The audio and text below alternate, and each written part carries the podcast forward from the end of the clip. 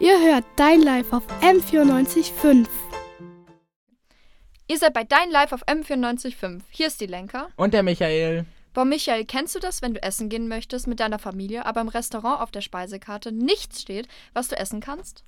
Das Gefühl kenne ich zu gut und da sind wir nicht die einzigen zwei, denen es so geht. Ich habe nämlich mal mit Influencer Steve Hang gequatscht. Er ernährt sich jetzt seit Anfang des Jahres vegan und ich habe ihm im Interview mal gefragt, wie es überhaupt dazu gekommen ist. Die Entscheidung ist äh, gefallen mit der Tatsache, was 2019 so alles passiert ist in Richtung Privat etc.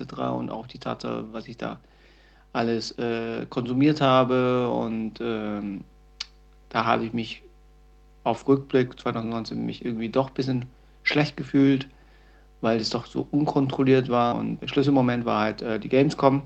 Da hat man wirklich von links nach rechts alles mitgenommen und dann kam halt der Punkt, kein Koffein mehr erstmal, dann kein Alkohol.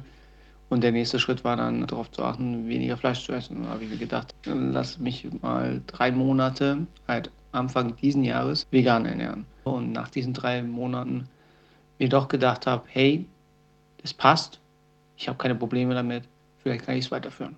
Was hält denn so dein Umfeld davon, dass du dich vegan ernährst? Ja, ich muss halt sagen, dadurch, dass ich so einem asiatischen Umfeld äh, lebe, weil ich selber Asiate bin und ähm, die das an sich so nicht kennen, war es auch ziemlich schwierig, das nachzuvollziehen, weil die meinen, äh, wenn ich kein Fleisch esse, wäre es doch auf Dauer ungesund, weil ich brauche Fleisch, um fit zu bleiben. Meine Mutter hat es am Anfang nicht verstanden, aber sie hat sich darauf eingestellt und hat dann viele Sachen in vegan umgesetzt. Auch für sie war es eine Erfahrung. Ja, am Anfang war es halt ein bisschen komisch und wird, aber auf Dauer haben sich manche sich schon daran gewöhnt und somit immer mal nachgefragt, ob es mir noch gut geht. Gibt es für dich denn irgendwelche Schwierigkeiten bei der veganen Ernährung? Bei mir war es eigentlich, wenn man halt äh, rausgeht und in Restaurants geht, dass man da überhaupt veganes Essen bekommt. Am meisten in Bayern finde ich, ist es schwierig, außer du hast äh, wirklich so Spots, wo nur vegane Küche gibt. Deswegen äh, war das das eine Schwierige. Und das andere, für manche Dinge äh, eine Alternative zu finden. Habe viele Alternativen probiert, haben mir nicht so angetan. Und somit ähm, war es schon schwierig, sich in manchen Dingen umzugewöhnen, aber wenn man diszipliniert daran geht, da diesbezüglich alles möglich. Aus welchen Gründen ernährst du dich denn weiterhin vegan? Bei mir ist es eher gesundheitsbedingt, dass ich mich entschieden habe, bewusster mich zu ernähren.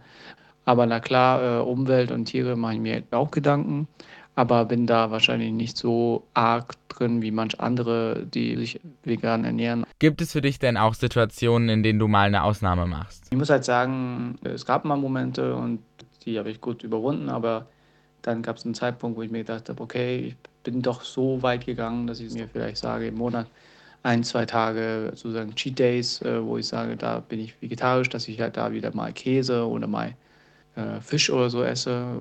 Und wurde witzig, seit Anfang dieses Jahres habe ich kein Fleisch mehr gegessen. Das war auch für mich äh, ein Triumph. Das war Influencer Steve Hang über seine Erfahrungen mit der veganen Ernährung. Jetzt geht's weiter mit ein bisschen Musik von Rex, Orange County und Ariana Grande.